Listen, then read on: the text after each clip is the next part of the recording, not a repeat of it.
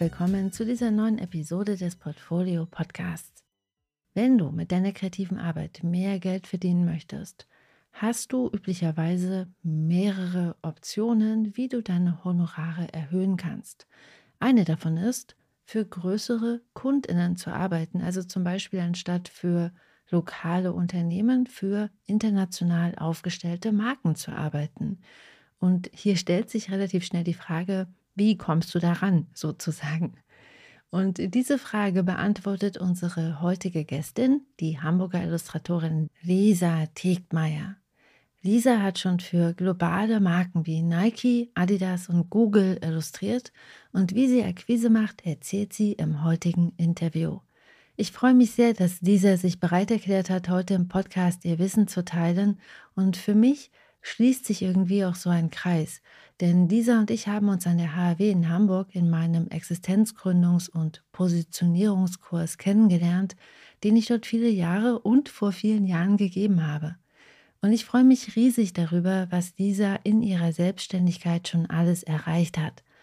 Und da wird noch mehr kommen, da bin ich ganz optimistisch, insbesondere weil Lisa sehr reflektiert, sowohl mit einer Dienstleistungsbrille auf ihre Selbstständigkeit schaut, aber eben gleichzeitig auch darüber nachdenkt, was die Künstlerin Lisa braucht, um weiterhin ihren Kreativitätsspringbrunnen fröhlich sprudeln zu lassen. Und darüber sprechen Lisa und ich auch. Deshalb lass uns gleich mal loslegen. Aber bevor es losgeht, hier noch eine kurze Randnotiz in eigener Sache. Die Portfolio Akademie, mein Live-Online-Programm, in dem sich IllustratorInnen und DesignerInnen innerhalb von zwölf Monaten nachhaltig positionieren und mit wirksamer Akquise starten, öffnet nächste Woche offiziell die Türen für Menschen, die sich anmelden wollen. Aber für die Menschen, die auf der Warteliste stehen, sind die Türen schon seit ein paar Tagen offen. Und weil in dieser Runde die Platzanzahl auf 35 Plätze begrenzt ist und schon über zwei Drittel der Plätze vergeben sind, hier der Hinweis. Wenn du dieses Mal mitmachen möchtest, dann melde dich jetzt noch schnell bis morgen, dem 23. Februar 2024, unverbindlich für die Warteliste an und bekomm damit die Möglichkeit, dich vor der offiziellen Anmeldezeit schon für die Portfolio Akademie anzumelden und dir einen Platz zu sichern. Für die Warteliste anmelden kannst du dich, wie gesagt, bis morgen, bis zum 23. Februar 2024 und offiziell anmelden kannst du dich bis zum 1. März 2024. Mehr dazu erfährst du unter www.diegutemabe.de slash pa p wie Portfolio und a wie Akademie. Randnotiz Ende. So, okay. Und jetzt aber mal los. Ich wünsche dir ganz viel Spaß und ganz viele Aha-Momente mit der großartigen Illustratorin Lisa Tegmeier. Let's go!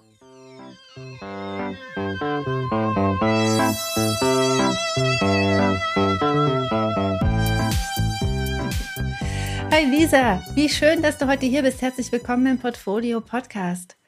Hallo, ja, vielen Dank, dass ich dabei sein darf. Danke für die Einladung. Sehr gerne. Du wurdest ja gewünscht von den HörerInnen des Portfolio Podcasts. Und ich habe mich total gefreut, dass da dein Name so aufploppte, weil wir kennen uns ja schon ziemlich lange. Du hast an der HW in Hamburg studiert, während ich mhm. den Existenzgründungskurs dort gegeben habe. Also als wir uns kennengelernt haben, warst du auch schon selbstständig als Masterstudentin und heute arbeitest du total beeindruckend erfolgreich im Bereich Editorial und Branding. Unter anderem für KundInnen wie Adidas, Bräuninger, Die Zeit, Der Spiegel, Klarna, Guardian, New Yorker, die New York Times, TripAdvisor, Twitter, UEFA. das ist eine total beeindruckende Liste von Referenzen. Vielleicht können wir mal ganz am Anfang anfangen. Kannst du dich noch an deinen allerersten Illustrationsauftrag erinnern? Ja, kann ich. Äh, und erstmal noch vorweg, äh, danke. Das äh, klingt immer so wahnsinnig aufregend von außen manchmal vergisst man ja selber, was man schon erreicht hat und was man alles gemacht hat. Und äh, wenn du das so sagst und zusammenfasst, klingt das auch echt, ja, nach einer ganz schönen dollen Liste.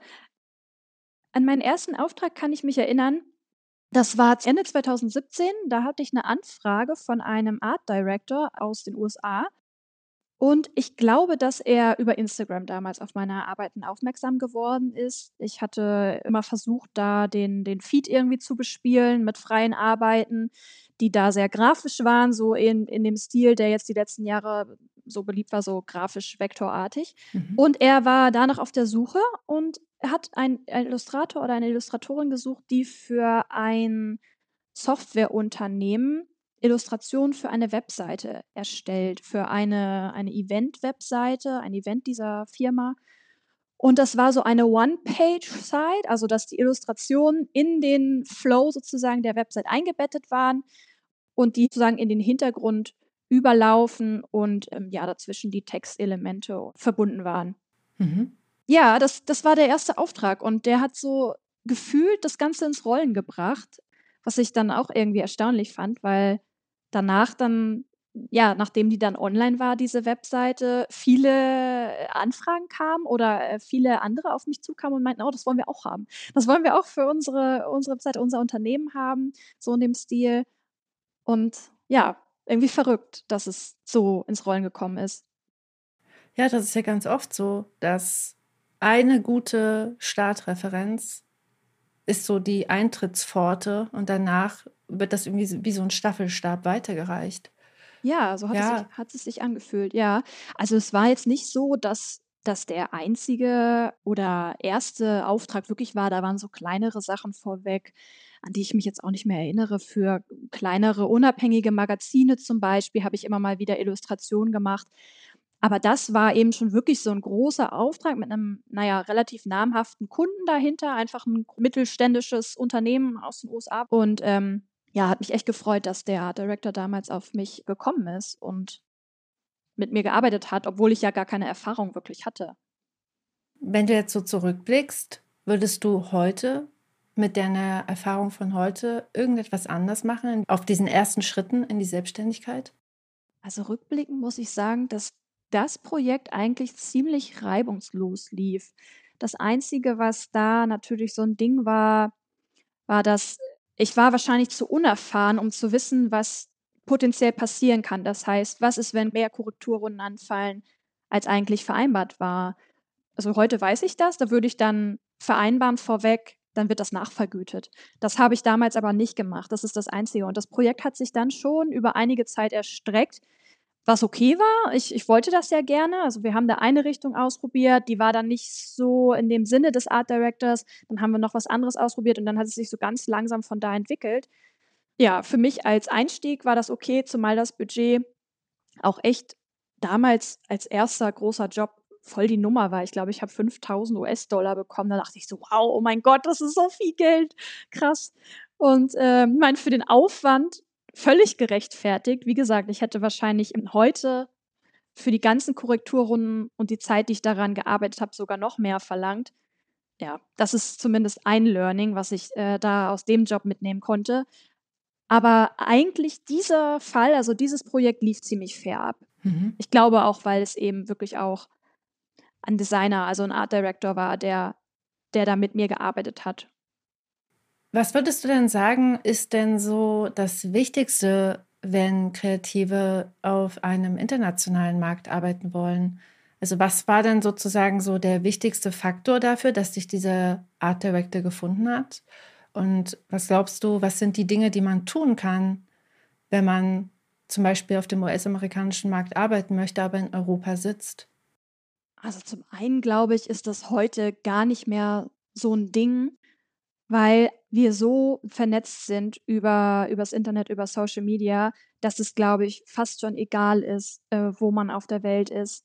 Weil wenn potenzielle Artdirektorinnen über Instagram oder andere soziale Medien die Arbeiten von einem sehen und die denen gefallen, dann glaube ich, ist denen egal, wo man sitzt. Da würde ich sagen, Hauptsache, man kann Englisch sprechen, dass man auf mögliche Anfragen reagieren kann oder vielleicht auch auf Englisch kommuniziert. Das ist auf Instagram ja ei also, war früher zumindest ja noch mehr so 'n Ding, dass man da wenn man da gestartet ist, dass dass es irgendwie auf Englisch lief. Heutzutage weiß ich auch nicht mehr, ob das der richtige oder einzige Weg ist, aber früher oder vor 'n paar Jahren war das ja so gang und gäbe. Mhm. Und, äh, somit erreicht man ja jeden überall weltweit. Und was da jetzt genau ein Faktor ist, dass man spezifisch US-amerikanische oder europaweit Kunden anspricht, weiß ich gar nicht, weil die Hürden, äh, jemanden zu engagieren heutzutage ja eh sehr, sehr niedrig sind. Mhm. Wir sind ja überall vernetzt. Ich glaube, dass es ja, dass es eigentlich egal ist. Wichtig ist, wenn man sich positioniert und sagt: „Ich möchte das gerne“, dass man dann vielleicht auch konkret diesen Markt eher, den man bedienen möchte, anspricht und dann vielleicht auch auf Englisch direkt spricht, wenn man weltweit potenziell Kundinnen erreichen möchte. Das, glaube ich, ist elementar. Machst du so was wie Kaltakquise? Also, versendest du Portfolios oder oder irgendwie so was? Also, so proaktive Sachen? Ja, ne, also, da muss ich sagen, das das habe ich ganz am Anfang ein, zweimal gemacht, ehrlich gesagt. In dem Zeitraum Ende 2017 habe ich ans Missy-Magazin habe ich so 'n Portfolio geschickt, 'n Online-Portfolio, 'ne 'ne Mail. Und, äh, es war ganz süß, weil 'ne Bekannte, auch Illustratorin, dort grade Praktikum gemacht hat und mitbekommen hat, dass ich mein Portfolio geschickt habe. Und daraufhin haben sie mich auch engagiert oder mir 'n Auftrag verschafft, was ich ganz ganz toll fand, weil ich da direkt das Feedback bekommen habe. Aber ansonsten habe ich das, weil es dann nämlich auch anlief durch diesen einen Job, den ich den ich bekommen habe, nicht gemacht. Ja, also, ne, kann ich eigentlich sagen. Nicht wirklich. Ja, das Netzwerk, das, was du grad gesagt hast, ist ja vom Prinzip das Netzwerk, was super, super wichtig ist und dabei ganz oft so unsichtbar von außen. Hm, mich würde mal deine Meinung interessieren, weil Instagram wäre ja vom Prinzip dann für dich schon super, super wichtig. Hast du das Gefühl, dass sich Instagram in den letzten Jahren verändert hat und dass das vielleicht auch heutzutage deutlich also, anders ist und vielleicht auch schwerer ist, gefunden zu werden? Ja, absolut. Ich würde es zu 100 % unterschreiben. Ich weiß gar nicht, seit wann ich genau bin. Ich glaube so seit etwa 2015. Die ersten Jahre war das 'ne absolut hilfreiche, krasse Plattform. Kenne auch noch andere IllustratorInnen, die sich zur gleichen Zeit dort angemeldet haben und ihre Arbeiten präsentiert haben, die jetzt auch erfolgreich sind und namhafte KünstlerInnen auf dem Markt sind. Und es war so, dass man sein unbewegtes Bild hochgeladen hat und so viele Menschen erreicht hat wie jetzt nur in guten Zeiten. Das ist mittlerweile ganz, ganz anders. Also, man man muss ja wirklich drum kämpfen, gesehen zu werden auf dieser Plattform, um Reichweite zu haben. Und vor allen Dingen erreicht man das ja auch fast nur noch mit Bewegtbild, habe ich das Gefühl. Also, ich sehe das ja auch an meinen eigenen Postings, dass wenn ich 'n, ja, unbewegtes Bild einfach von 'ner neuen Illustration oder so teile, dass dass nur noch 'n Bruchteil meistens läuft es so auf 10 % meiner Followerzahl, die ich habe, hinaus, dass es diese 10 % meiner Follower sehen. Und ja, das ist schon extrem schade. Und natürlich also, mich setzt das auch sehr unter Druck. Mhm. Weil ich ich ich möchte ja mithalten. Ich möchte weiterhin gesehen werden. Ich ich weiß, dass die die Plattform hat mir am Anfang sehr viel gebracht. Ich weiß, dass viele Kundinnen darüber auf mich aufmerksam geworden sind. Und ich habe jetzt auch das Gefühl, wenn ich da jetzt nicht mehr mithalte und man mich nicht mehr sieht, dann kriege ich womöglich keine Aufträge mehr, keine Anfragen mehr. Nutzt du noch andere soziale Plattformen, so was wie LinkedIn oder Ja, ja. Ja, äh, ich versuche jetzt auch aktiver auf Behance zu sein. Das, äh, habe ich gehört, dass das für IllustratorInnen 'n ganz guter Markt ist oder 'ne ganz gute Plattform, um auch wirklich potenzielle Kundinnen zu erreichen, weil man dort ja auch gezielt nach Themen oder Stilen oder so was filtern kann. Und ab und zu passiert es dort ja auch. Also, ich habe hatte das Glück jetzt, glaube ich, zweimal, dass, äh, Projekte gefeatured werden und dann ja erst recht auf den vorderen Seiten oder in den vorderen Projekten der der NutzerInnen dort erscheinen, was ganz schön ist. Und, äh, LinkedIn versuche ich auch so 'n bisschen mehr zu bespielen, weil das ja auch so 'n Facebook für die Arbeitswelt irgendwie geworden ist. Aber da bin ich auch noch nicht so ganz eingestiegen. Da da wollte ich dann auch noch mal schauen. Ich habe auch immer das Problem, dass ich nicht weiß das hatte ich eben ja auch schon angesprochen, ob ich mich auf Englisch oder auf Deutsch präsentieren will, weil ich das Gefühl habe, dass es da so 'n kleinen Switch gab. Früher war vieles auf Englisch, bedingt durch Instagram, weil ja, ich weiß gar nicht wieso, aber es lief alles auf Englisch und ich habe das Gefühl, dass Inhalte oft mehr gezeigt werden, wenn sie in der Muttersprache sind, also in der Sprache, wo man lebt. In Deutschland jetzt, also in unserem Fall auf oder in meine du bist ja in Finnland, aber in meinem Fall dann auf Deutsch.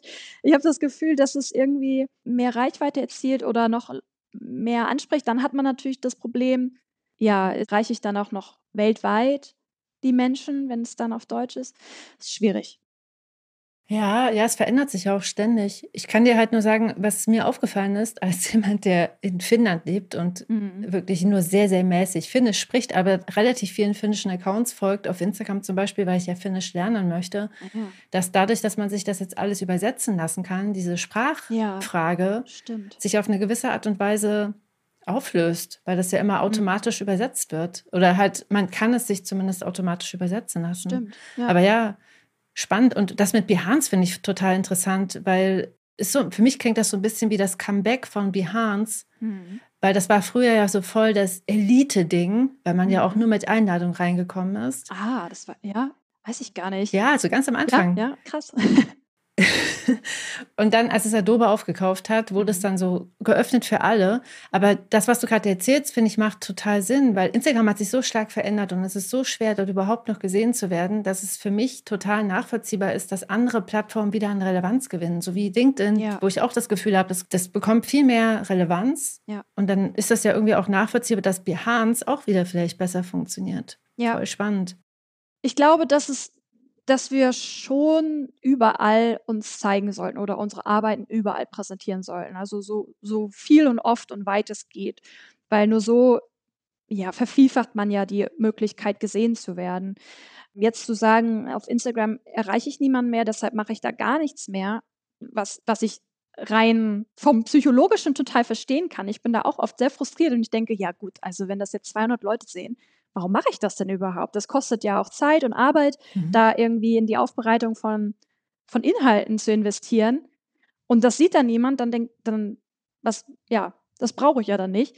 Aber ich glaube, das ist falsch, weil dann, es wird sich ja nicht ändern oder zurückgehen zu dem, wie es war. Es ist jetzt nun mal so, dass, dass der Algorithmus blöd ist, dass man nicht mehr gesehen wird, dass man vielleicht gesehen wird, wenn man einmal ein gutes Reel oder so erstellt hat und das dann viral geht ja, wir müssen uns da irgendwie anpassen, habe ich das Gefühl, um schon irgendwie mitzuhalten und weiterhin auf der Bildfläche zu bleiben.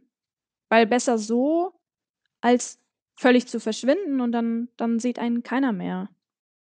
Ja, da hast du recht. Wie ist denn das? Du hast dir jetzt in den letzten Jahren auch ein sehr beeindruckendes Netzwerk von KundInnen und Referenzen aufgebaut. Machst du irgendwas, um das zu pflegen? Also weißt du, um, um immer wieder auch sichtbar zu werden, dass sich die ArtdirektorInnen auch immer wieder schön an dich erinnern? Ja, ähm, nee, ehrlich gesagt. Nein, also leider nicht. Also es kommt drauf an.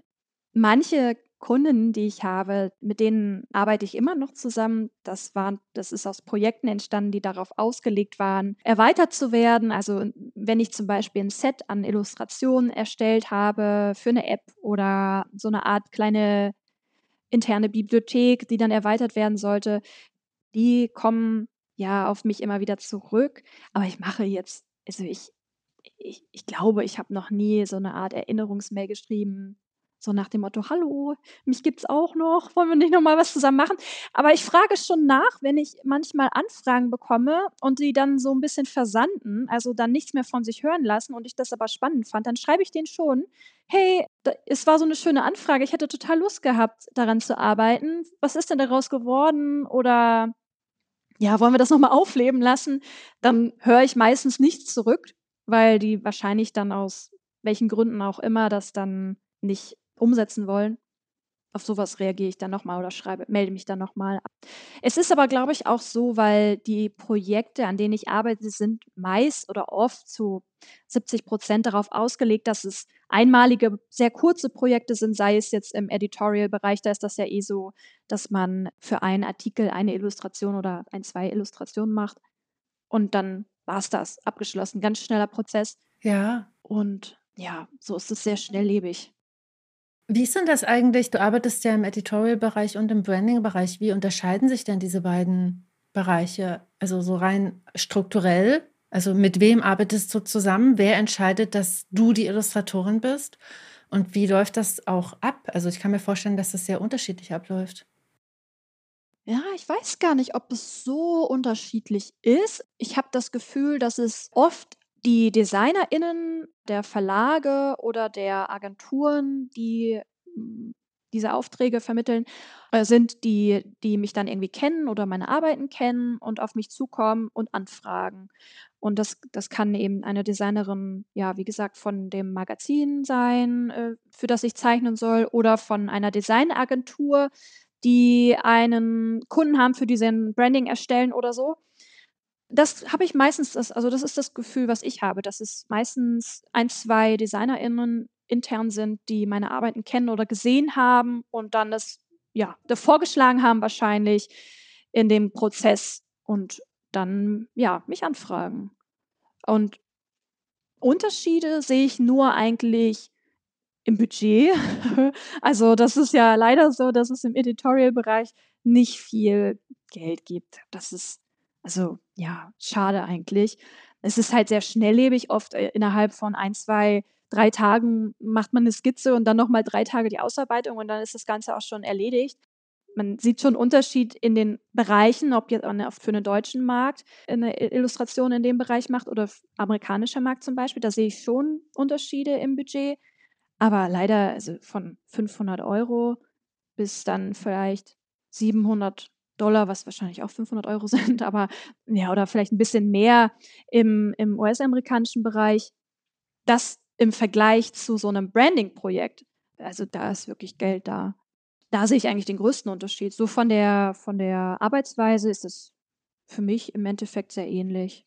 Und wie sind die Aufgabenstellungen? Sind die vielleicht anders? Also ich kann mir vorstellen, dass, hm, weißt du, bei so. einem Magazin hat man ja ganz oft so einen thematischen Schwerpunkt und beim Branding. Ja. Ich habe noch nie Branding-Illustration gemacht. Das würde mich mal interessieren. Wie funktioniert das? Spricht da jemand mit dir über den Markengeist und das, die, die, die Werte, die in der Marke drinstecken? Mhm. Ja, ich weiß nicht, das ist das ist echt ganz spannend. Es war immer extrem unterschiedlich, aber nee, gar nicht. Also, es wird nur auf beiden Seiten, also sowohl im Editorial-Bereich als auch bei so Branding-Projekten vermittelt, was sich die Kreativen vorstellen, was deren Ideen waren und ja, mehr oder weniger wird mir dann das Vertrauen entgegengebracht: „Wir schauen mal, was du noch für Ideen hast oder bitte setz das so und so um.“ Aber sonst ich erinnere mich jetzt an das Projekt, was ich für Nike gemacht habe, die Schaufenstergestaltung. Das ist ein Konzept zum Beispiel gewesen, was schon bestand. Vorher hatten das schon, das Nike Live Konzept heißt es, äh, verschiedene Illustratoren für unterschiedliche Bereiche auf der Welt illustriert. Und der Art Director kam auch über Behance zum Beispiel mhm. auf mich und hat gesehen, dass ich in einem ähnlichen Stil, also auch wieder sehr flächig, poppig, bunte Farben arbeite und hat mich kontaktiert. Ja, aber es war eigentlich schon klar, was erwartet wird, rein stilistisch. Das Konzept bestand ja auch schon. Und hm, er hat eigentlich nur ja, die, die Feinheit mit mir besprochen und dann habe ich erstmal äh, Skizzen erstellt und dann sind wir ins Detail gegangen, was, was er sich anders vorstellt. Aber da wurde jetzt auch nicht gesagt, der, der Ethos oder die, die, die Firma ist so und so. Vielleicht lag es auch daran, weil das Konzept schon es schon gab. Kann auch sein. Aber auch in anderen Bereichen ist es eigentlich mh, hm, oft so, dass mir schon vertraut wurde, weil die mich ja ausgesucht haben, vor dem Hintergrund, dass ich ja schon irgendwie zur Marke passe, vielleicht auch vom Stil. Mhm. Ja, ja. Das, das finde ich, das klingt total nachvollziehbar. Der Auswahlprozess vorneweg, da ging es um diese Branding-Thematiken ja, ja. oder Themen. Du hast es gerade schon angesprochen, dass der Stil ja mit Sicherheit da auch eine große Rolle spielt. Mhm. Wie, wie, siehst du das denn? Wie wichtig ist die Stilistik und wie wichtig sind vielleicht auch die inhaltlichen Schwerpunkte? Weil du hast ja auch so thematische Schwerpunkte. Ja. Also du zeigst Frauen, es geht um Empowerment. So ja. sind einfach ganz klare Themen bei dir in deinen Arbeiten zu erkennen. Mhm. Also das ist so ein spannendes Thema. Ja, ich glaube, wir kennen es alle, dass dieses Thema der eigene Stil so bedeutend ist, auch gerade am Anfang. Wie finde ich meinen Stil und was führt überhaupt dazu, dass man den hat? Finde ich voll spannend. Ich glaube, dass da ja, zwei Sachen wichtig sind. Dass es zum einen das rein stilistische ist, wie das Ganze aussieht und dann aber auch die Thematik dahinter. Also ich kriege sowohl oder habe sowohl Anfragen bekommen, meinen mein Stil irgendwie zu multiplizieren, also dass, dass die genau das wollten, dieses flächige, vektorartige, reduzierte. Gerade zu, zu Beginn würde ich sagen, am Anfang so, dass, dass es hauptsächlich um den Stil ging. Da habe ich auch noch nicht so einen Schwerpunkt auf die Themen, die ich jetzt bediene, gehabt. Mhm. Und jetzt in den letzten Jahren, gerade weil ich ja diese Themen Empowerment, Diversität, aber auch so ja viele Frauenfiguren darstelle, habe ich auch vermehrt Anfragen in diese Richtung bekommen, die eben genau das wollten, genau die, ja diese Themen sehen wollten. Ja. Was glaubst du denn, was Zeitgeist für eine Rolle spielt? Weil Stil ist ja immer auch an Zeitgeist verknüpft. Denkst du über sowas nach? Zum Beispiel hast du auch so Gedanken, dass du denkst, oh mein Gott, was ist, wenn mein Stil in fünf Jahren nicht mehr in ist? Ja, total. Das ist so ein gutes Stichwort, weil ich auch das Gefühl habe, damals, als es richtig losging, Ende 2017, Anfang 2018, dass ich mit meinen Arbeiten da wirklich den Zeitgeist getroffen habe. Also dieser Flat-Vektor, grafische Stil, der war da gerade angesagt. Und jetzt andererseits auch habe ich Sorge davor oder ich sehe es auch, dass es sich ändert. Also gerade durch das Aufkommen von künstlicher Intelligenz wollen wir, glaube ich, mehr Handgemachtes sehen, wollen wir wieder das Menschliche hinterarbeiten sehen. Und ich glaube schon, dass der Trend dahin geht in Illustration, dass es handgemachter, mehr Texturen, mehr krakelige Linien, mehr Unperfektes zu sehen ist, sodass ich auch Sorge habe, ob mein Ziel da überhaupt noch zeitgemäß ist, wie du sagst, also den Zeitgeist trifft. Und ja, es ist nicht möglich, das jetzt komplett zu ändern. Also es wäre wahrscheinlich schon irgendwie möglich, aber es kommt ja irgendwie auch aus mir raus. Es ist ja meine Handschrift und so. Also ich kann höchstens so ein bisschen an der Umsetzung der Technik schrauben, dass es nicht mehr dieses glatt gebügelte, sehr perfekte, perfekte Linien, perfekte Kanten und Flächen sind, was ich auch möchte. Ja, und damit weiter ja auch auf der Bildfläche bleiben zu können und vielleicht immer noch zeitgemäß bleiben zu können. Das, was du gerade gesagt hast, finde ich so wichtig. Stil ist ja immer auch eine Entscheidung zu einer Technik. Wie sieht die Kontur aus? Welche Farbe benutze ich hier? Aber ich glaube halt auch, dass ganz, also ein großer Anteil von Stil, den kann man halt einfach auch nicht verändern. Mhm. So, der gehört ja, halt zu ja. dir dazu. So, und das macht diese Zeitgeistfrage natürlich vielleicht nicht weniger relevant, weil die ist, glaube ich, schon, wenn man von Illustration lebt, einfach ein Thema, mit dem man sich auseinandersetzen muss. Mhm. Aber man kann sich halt auch nicht anpassen. Es hilft halt nichts. Und ich glaube zum Beispiel, dass dadurch, dass du auch so für Themen stehst, ja. die, die bleiben ja auch bei dir. Und ich kann mir vorstellen, dass das eine gute Brücke ist, falls der Stil sich mal wirklich, also der Geschmack, das ist ja gar nicht ja. Stil, sondern der Geschmack sich irgendwann mal verändert. Ja. Ich glaube aber, dass es schon wichtig ist, am Ball zu bleiben, auch in der Hinsicht als Illustratorin. Also, dass man immer schaut, was gerade vor sich geht, was gerade Trend ist, auch wenn es ja gerade nur ein Trend ist, aber dass man wirklich guckt, was passiert hier und, und was ist der Geschmack. Mhm. Schon. Das ist, glaube ich, schon wichtig, dass man so ein Gespür dafür hat, was da draußen passiert. Und ja, es geht ja letztlich um Wirtschaft, also um Kommerz. Und wenn ich kommerziell erfolgreich sein will, muss man das vielleicht auch in gewisser Hinsicht ein bisschen bedienen. Also es ist jetzt eine These, aber ich glaube schon, wenn man den Zeitgeist trifft ist man auf der Bildfläche der Leute, auf, auch der potenzieller Kundinnen und dann wird man vielleicht gebucht, weil es eben gerade gefragt ist. Ja, es ist gut, dass du das mal aussprichst, weil es gibt ja so diese zwei Seiten von Illustrationen. Es gibt einmal diesen künstlerischen Anteil, der dann auch aus einem rausfließt und der ja. zu einem selbst dazugehört. Aber natürlich hast du recht, wir sind ja DienstleisterInnen und, und am ja. Ende geht es um um kommerzielle Aufgaben, die wir da tagtäglich lösen. Und es ist, glaube ich, wichtig, davon nicht die Augen zu verschließen. Und ja. es ist ein guter Hinweis. Ich kann mir vorstellen, dass jetzt einige vielleicht auch ganz erleichtert sind, das zu hören. Und es gibt bestimmt auch einige, die in ganz starken Widerstand gehen. Und so, ja, ja. es ist auch ein schmaler Grad sich treu zu bleiben, aber trotzdem zu schauen, was passiert und möchte ich vielleicht mich ein bisschen dahingehend anpassen und verkaufen auch. Mhm. Aber wir sind ja gleichzeitig auch Geschäftsfrauen und Männer und müssen ja mit irgendwas unser Geld verdienen. Und ja, ich glaube, wenn man dann pfiffig ist und da so ein bisschen guckt, was ist gerade denn Trend und ich kann das vielleicht durch minimale Anpassungen bedienen, ja, dann mache ich das doch, wenn es die Möglichkeit bietet, dadurch Geld zu verdienen. Ja, das, was du gerade gesagt hast, finde ich sehr schön, weil ganz oft bedeutet das nämlich nicht, sich komplett zu verbiegen, sondern es gibt nee, ja die ja. Möglichkeit, so minimale Anpassungen zu machen. Ja. Und dadurch hat einfach kommerziell hm, gefälliger, ist so ein böses, böses Wort, aber ja, am Ende ja. läuft es ja darauf hinaus, also, ja. also dass es halt einfach mehr Menschen anspricht. So. Das kann man mit so minimalen Veränderungen halt ganz oft hinbekommen. Ja, aber ich habe das zurzeit auch. Ich habe jetzt so lange in diesem, in diesem einen Stil gearbeitet, dass ich dachte, nur das bin ich, nur das kennzeichnet mich und meine Arbeit. Habe aber selber gesehen, dass mich andere Stile oder, oder Dinge mehr ansprechen. Früher war es so, dass ich so, wie ich jetzt arbeite, da wollte ich hin, weil das ja so ein Traum oder ein Idol auch für mich war. Ich wollte das gerne so und so machen. Das ist, glaube ich, auch wichtig, dass man guckt, was möchte man eigentlich und versucht dann da in die Richtung hinzuarbeiten. Das heißt natürlich nicht kopieren, aber da hinzuarbeiten.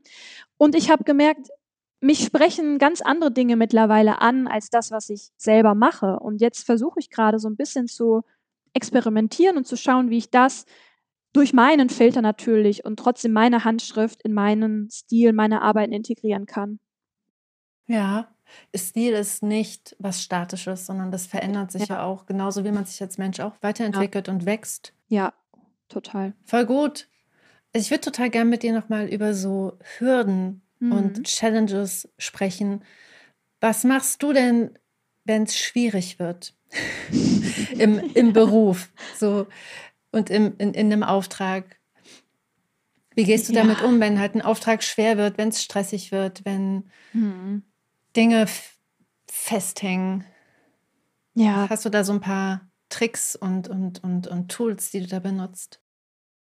Leider nicht so ganz, sonst wäre ich, glaube ich, auch ein bisschen ausgeglichener insgesamt. Es ist wirklich ein Thema, an dem ich selber aktuell arbeite und versuche, die Lösung zu finden oder allgemein Lösungen zu finden. Das ist ja auch das Ding, wenn man einmal in so einem Auftrag drinsteckt, dann können wir ja nicht wie normale, sage ich mal, ArbeitgeberInnen sagen, oh, ich bin jetzt krank, ich fühle mich nicht gut, ich höre jetzt auf weil die Deadline ist vielleicht drei Tage später und es muss dann halt fertig werden. Ja, dann habe ich in so einem Fall einfach in den sauren Apfel gebissen und das halt erledigt, aber mir vorgenommen für die darauffolgenden Aufträge oder darauffolgende Zeit vorzunehmen, einen Gang zurückzuschalten oder mal einfach Nein zu sagen und auch keinen Auftrag anzunehmen. Also ich hatte so eine Phase, wo ich echt viele Aufträge bekommen habe und mich das total glücklich gemacht habe und ich das eigentlich auch alles machen wollte und eben am Anfang auch alles gemacht habe und zugesagt habe. Aber irgendwann habe ich gemerkt, ich kann nicht mehr, weil ich hatte überhaupt keinen freien Zeitraum mehr und ich brauchte einfach die Zeit, um durchzuschnaufen. Und darum habe ich dann ab einem gewissen Punkt gesagt, mhm. nee, tut mir leid, ich habe keine Zeit und habe mir dann so, ja, die Zeit freigeschaufelt. Aber das war schon ein langer Weg zu der Erkenntnis, weil ich ja, so eine People-Pleaserin bin und es eben allen recht machen möchte und ein schlechtes Gewissen habe, wenn ich Nein sage. Ja, aber ich glaube, es ist wichtig, auf sein Bauchgefühl zu hören oder überhaupt auf seinen Körper zu hören, wenn er Signale sendet. Man muss die wirklich ernst nehmen und dann eben, so schwer es einem fällt, Abstriche machen. Ja, ja, ich glaube, das ist ja wahrscheinlich so eine ganz typische Lernaufgabe, die Menschen bekommen, wenn sie sich selbstständig machen und dann wird es irgendwann erfolgreich und der Laden brummt und die Aufträge kommen rein. Dann kommt irgendwann die Aufgabe zu lernen, wie man einfach gut auf sich aufpasst, weil halt niemand von außen da ist, der sagt, so, acht Stunden sind rum, du darfst nach Hause gehen. Ja, ja. Und es ist, muss man ja auch einfach mal ganz klar mal aussprechen. Das ist halt auch einfach nicht leicht, weil ja die Auftraggeberinnenseite ganz oft auch echt krasse ja. Forderungen stellt. Also Total. da kommt ja auch Druck. So. Ja, ja. Aber also das ist gar nicht so das Ding oder war bei mir nicht so das Ding. Ich habe eigentlich von Anfang an gesagt, ich bin zwar selbstständig, aber ich arbeite ganz sicher nicht am Wochenende, auf gar keinen Fall. Und auch nicht nach, sagen wir, ab 19 Uhr. Also dann ist halt Feierabend. Weil ich ich meine, ich bin ja auch nur eine arbeitende Person. Warum darf ich denn keinen Feierabend haben oder warum darf ich denn kein Wochenende haben? Das habe ich von Anfang an nicht eingesehen und da, da, da habe ich auch ganz klare Regeln für mich gesetzt. Voll gut. Aber ja, es ist durchaus passiert, dass Kundinnen auf mich zugekommen sind und gesagt haben, ja, dann, also es war Freitag, ja, dann kannst du ja Montag dann die ersten Skizzen schicken und dann die Ausarbeitung bis Mittwoch. Und ich habe gesagt, wie? Dann habe ich ja nur noch zwei Stunden am Montag. Also ich arbeite am Wochenende nicht. Ach so, ja, ähm, okay. Ja, dann müssen wir es vielleicht verschieben. Ja, also, nee, das geht gar nicht. Aber trotzdem kann ja Stressgefühl aufkommen, auch wenn man sich in diesen gewissen Regeln bewegt. Manchmal habe ich das auch gemacht, wenn ich irgendwie einfach um ein besseres Gefühl zu haben, gesagt habe, okay, dann mache ich Sonntagnachmittag vielleicht zwei Stunden, dann habe ich äh, Anfang der kommenden Woche halt einen, einen entspannteren Start. Nach was für Kriterien triffst du denn deine Neins? Also du hast ja gerade gesagt, dass Nein sagen ja. wichtiger wird, umso mehr Ja's von außen sozusagen kommen, also umso mehr Anfragen kommen. Wie triffst du deine Neins? Also nach was für Kriterien entscheidest du? Nach dem, wie viel Spaß es mir bereiten würde, an dem Projekt oder dem Auftrag zu arbeiten. Also das ist natürlich eine sehr glückliche Position. Die setzt ja voraus, dass ich den finanziellen Rückhalt habe. Genau, also wenn der da ist oder der da war jetzt in den letzten Jahren, dann habe ich eben geschaut, was bietet mir das Projekt, habe ich da Spaß dran und selbst wenn es jetzt nicht super gut bezahlt war, aber es irgendwas ist, was ich total gern machen wollte, dann habe ich zugesagt, eher als was, was mir vielleicht mehr Geld gebracht hätte, aber ich schon gemerkt habe, nee, das ist irgendwie überhaupt nicht mein Thema und dann muss ich mich durchquälen. Das will ich einfach nicht mehr. Warum muss ich mich denn quälen, wenn ich jetzt durch den Job, der mir mehr Spaß macht, vielleicht die Hälfte des Geldes verdiene, aber den finanziellen Rückhalt habe, dafür aber eine bessere Zeit und mehr Spaß und Freude an der Sache.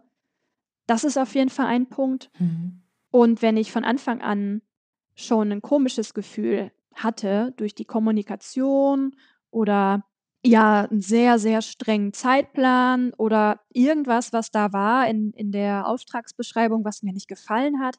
Da hätte ich früher vielleicht gesagt, naja, wer weiß, also das klingt ja erstmal eigentlich gut, dann hat der Verstand eher eingesetzt, aber ich höre wirklich auf meinen Bauch jetzt, weil mir da Dinge passiert sind, also jetzt keine schlimmen, aber halt so ein paar Dinge vorgefallen, wo ich im Nachhinein gedacht habe, ja, ich irgendwie von Anfang an hat es sich schon komisch angefühlt. Hätte ich auf mein Bauchgefühl gehört, dann hätte ich mich da jetzt nicht durchzwingen müssen.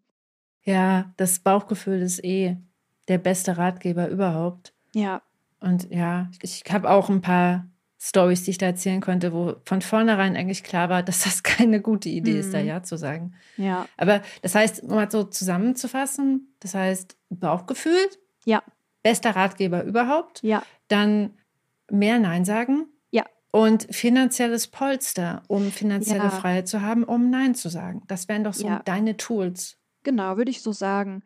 Und das finanzielle Polster kann man sich ja auch durch, habe ich auch erkannt, dass das, das entsteht vielleicht durch Jobs, die jetzt nicht äh, das Highlight der Karriere sind oder äh, ja, genau das, was man für immer und alle Zeit machen möchte. Es ist ja dann am Ende auch einfach nur Arbeit und das Geld muss man irgendwie verdienen.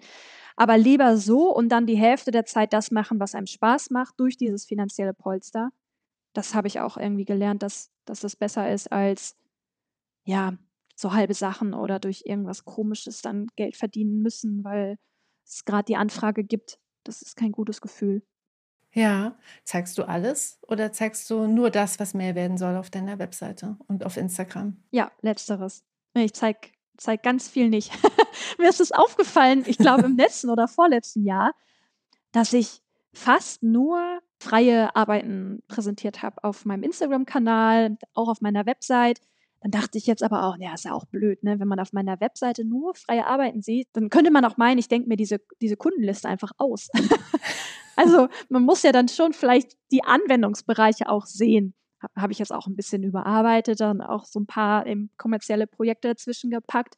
Ja, aber ich filtere da schon sehr, weil das tatsächlich ja auch so, so ist. Also was man zeigt, danach wird man gebucht. Ich finde deine Strategie super. Ich glaube, das ist genau so, weil Ansonsten hat man so Murphy's Law. Man wird halt explizit genau ja, für das gebucht, ja. was man nie wieder machen wollte. Ja, so. ja. ja, total. Es ist ja auch normal. Man ist ja auch stolz dann auf abgeschlossene Projekte oder auch Projekte, bei denen namhafte Kundinnen dahinter stehen. Aber wenn das eigentlich was ist, was man gar nicht machen möchte, keine Ahnung, Autos oder so, ja, dann vielleicht lieber nicht zeigen, weil am Ende wirst du nur für Autos beauftragt. ja. Ja, vielleicht jetzt noch mal so zum Schluss als, als letzte Frage. Was war denn so der größte Aha-Moment für dich in den letzten Jahren in deiner Selbstständigkeit? Hm. Ja, es ist gar nicht so leicht, weil es gab, glaube ich, ganz viele kleine. Und da jetzt so einen großen mhm. herauszustellen, mhm. finde ich schwierig. Aber ich habe mir auch Gedanken gemacht ja. und schon ein paar Sachen aufgeschrieben. und ich glaube, dass mein persönlich äh, größter Aha-Moment war, es total unbeeindruckend, glaube ich, aber für mich war das irgendwie beeindruckend, dass mein Stil nicht nur mein Stil ist, wenn ich es auf die ein und dieselbe Art immer wieder reproduziere, sondern mein Stil ja aus meiner Hand kommt und aus meinem Selbstverständnis von der Welt und ich den auch auf viele andere Arten und Weisen und Techniken abbilden kann und ich deshalb auch mehr experimentieren möchte. Also ich nicht nur diesen Vektorkram, sage ich mal, machen möchte, so ganz clean und glatt. Auch natürlich, ganz clever natürlich, in äh, Voraussicht auf den äh, aktuellen Trend, dass es wieder mehr zum Handgemachten geht. Ja, dass ich das mit einfließen lassen möchte und ein bisschen offener werden möchte weil ich es bei anderen auch schön finde zu sehen, wenn, wenn sie ihre Arbeiten und ihre Welten auf ganz unterschiedliche Weisen repräsentieren, sei es durch, weiß ich nicht, Malerei auf Leinwand oder eben digitale Illustrationen oder Zeichnung auf Papier oder Skulpturen oder sowas. Das finde ich total schön und beeindruckend bei anderen Künstlerinnen zu sehen. Und das, das, das wünsche ich mir für mich selbst auch, dass ich so ein bisschen lockerer und offener werde. Oh, das ist ein schöner Aha-Moment, weil der ja so eine Tür aufmacht zu ja. mehr Lisa. Ja. Noch mehr Lisa. Ja, und es ist leider so schwer, weil ich so lange in diesem Muster gearbeitet habe und ich, ich will da raus, aber da raus zu kommen, ist halt gar nicht so leicht, weil ich, ich setze mich da schon auch unter Druck manchmal, ja, was ist, wenn das dann nicht gut ankommt? Ich möchte natürlich auch weiterhin erfolgreich sein und Leute erreichen und habe dann natürlich Angst, wenn ich das nicht mehr auf diese Art mache, für die ich ja gebucht wurde oder für den Stil ich bekannt bin, dass dann möglicherweise ja, es abschreckt oder ist vielleicht übertrieben, aber die Leute nicht mehr so erreicht. Ist er für sich selbst und sein Glück verantwortlich. Und wenn mir das Spaß macht, denke ich auf der anderen Seite wieder, ja, dann sollte ich das doch machen. Aber ja, es ist eben so ein Balanceakt. Ja. Aus diesem Raster und Muster erstmal rauszukommen und sich das auch zuzugestehen. Ja, und also ganz ehrlich, jetzt wo du das so beschreibst, ich finde das eine sehr menschliche Angst. Weißt du, das etwas zu verlassen, wo du weißt, dass es funktioniert. Ja. Und genau. was ja auch zu dir dazugehört. Es ist ja nicht so, dass du das nicht bist. Deswegen finde ich das, mhm. ich finde das sehr schön, dass du das teilst, weil das, glaube ich, auch eine Aufgabe oder eine, eine Lernaufgabe beschreibt, die, glaube ich, viele nicht erwarten, dass wenn man erfolgreich ist, sich dann nochmal zu erlauben, sich zu verändern, ist gar nicht so einfach. Ja. Weil man ja, ja, die bekannten Ufer verlässt und, und, und sich in was Neues reinbegibt und dann auch einfach nicht weiß, ob das funktioniert. Und das finde ich total schön, dass du das teilst. Ja, ja, genau, das sind auch meine Gedanken. Ja, eigentlich ist es schön, aber auch sehr schwer. ja, was mich halt immer wieder so happy macht, ist, wenn ich so ganz alte Arbeiten von mir sehe, die natürlich komplett anders aussehen als das, was ich heute mache, mhm. kann ich aber trotzdem mich selbst da drin erkennen. Und es gibt einfach so ganz starke rote Fäden, die immer schon bei mir waren. Ja. Sogar in meinen Kinderzeichnungen. Da versuche ich mich dran zu erinnern, wenn solche Ängste hochkommen. Zu sagen, okay, da gibt es auch so eine Konstante und das bin halt ich und die halt alles zusammen. Ja. Und das wird halt für Menschen von außen auch sichtbar sein. Auch wenn du jetzt zum Beispiel einfach sagst, ab Heute mache ich halt nur noch Ölmalerei. Ja, ja, es, es kommt ja aus einem selber heraus und man steht ja als Mensch mit all den Erfahrungen und ja, wie man die Welt sieht, dahinter. Ja, genau. Und ich glaube, das ist auch genau das, was, was, was den Stil dann authentisch macht wenn es dann nämlich aus einem selber entsteht und man nicht irgendwas anderes nachahmt, weil man das toll findet, sondern wenn es aus einem selbst herauskommt mit all den Einflüssen, die man erlebt hat und erlebt im Alltag. Ja, genau, dann ist es authentisch ja. und ist genau ja ein Spiegel von sich selbst. Ja, genau. Wobei man ja sagen muss, und da würde mich auch nochmal deine Meinung zu interessieren, mhm. das ist ja auch eine Reise. Weil ich glaube, es ist total normal, dass wenn man anfängt, sich kreativ auszudrücken, dass man am Anfang keinen Stil hat. Und dass das was ist, was sozusagen, was man sich einerseits technisch, handwerklich erarbeitet und gleichzeitig auch erforscht. Ja. Und ich glaube, gerade am Anfang gibt es ja, ich, ich weiß, dass viele Kreative dann so das Gefühl haben, ich muss mich jetzt entscheiden. Und ich glaube auch, dass es manchmal ganz gut ist, sich einfach für bestimmte Sachen zu entscheiden und ja. sich gleichzeitig zu erlauben, muss ja nicht für immer so bleiben. So. Ja. Aber das ist ja so eine Stimme, die erst mit der Zeit stärker wird. Und ich glaube, es ist wichtig, sich zu erlauben, dass die wachsen darf. Wie siehst ja. du das? Ja, total. Aber es ist auch der ganz natürliche Fluss, glaube ich. Also es passiert ja von ganz alleine, dass es entsteht und sich verändert. Alles basierend auf Entscheidungen, die man trifft. Also natürlich kann man zwei verschiedene Richtungen parallel verfolgen und werden sich auch entwickeln, aber es geht dann immer in eine Richtung und wahrscheinlich kann man dann zwischen diesen Dingen auch wiederum Parallelen erkennen. Aber ja, es ist genau wie du sagst, also es ist einfach eine Reise und ein Entstehungsprozess und man man verfolgt den einfach oder man, man sollte ihn einfach verfolgen und immer am Ball bleiben und weitermachen und das einfließen lassen, was einem selber gefällt und Spaß macht. Und dann, dann, ja, dann geht es auch immer weiter. Also dann gibt es einfach Etappen, glaube ich, an denen man vielleicht sagen kann, aha, also das ist jetzt mein Stil, okay. Aber indem man immer weitermacht, was man ja voraussichtlich als Künstlerin macht, entwickelt es sich auch immer weiter. Und ich, ich sehe das bei mir selbst auch. Also ich habe auch gedacht, damals, als es dann anfing und ich Aufträge bekommen habe, ah ja, jetzt werde ich für diesen Stil gebucht. Und dann arbeitet man natürlich eine gewisse Zeit in diesem Stil. Und er ist sicherlich auch immer noch erkennbar als mein Stil, aber er hat sich seitdem total entwickelt auch. Dann war es am Anfang mit Texturen, jetzt ist es feminin und sehr farbenfroh und ausladend äh, oder einladend, aber mit ausladenden Gesten so. Und jetzt, ja, vielleicht mache ich jetzt Outlines und jetzt kommen die Texturen vielleicht wieder, weil jetzt ja wieder handgemachtes äh, gefragt ist und ich das auch gerne sehe. Ja, aber man sieht ja trotzdem die Person dahinter, weil es ja aus mir herauskommt und sich einfach entwickelt hat und es ist immer noch der eine Stil. Ah, muss ich mir selber auch mehr sagen, aber ich glaube, so ist es. Ja, Vielen Dank, liebe Lisa. Das war ein ganz tolles Gespräch.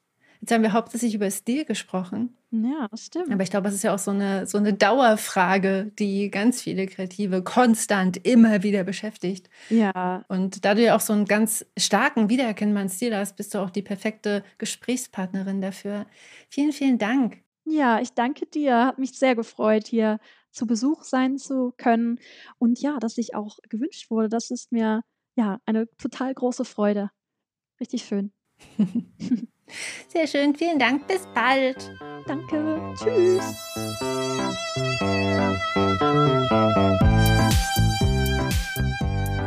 So, das war das Gespräch mit der Hamburger Illustratorin Lisa Tegmeier. Deshalb jetzt mal die Frage an dich. Was hast du mitgenommen? Und hat dich vielleicht auch was überrascht? Vielleicht einer dieser Erfolgsrattenschwänze, die irgendwie niemand erwartet? Und wie viel Experiment und Spiel erlaubst du dir in deinem Stil? Und was ist der formale rote Faden in deinen Arbeiten? Ich bin gespannt, mit welcher Perspektive du jetzt auf deinen Stil schaust.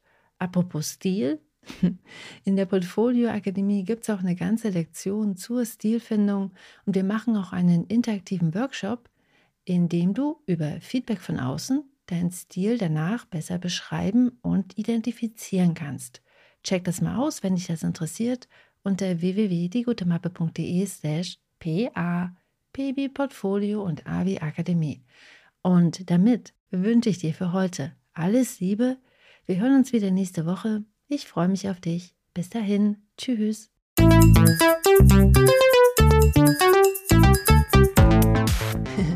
wow, du bist immer noch da.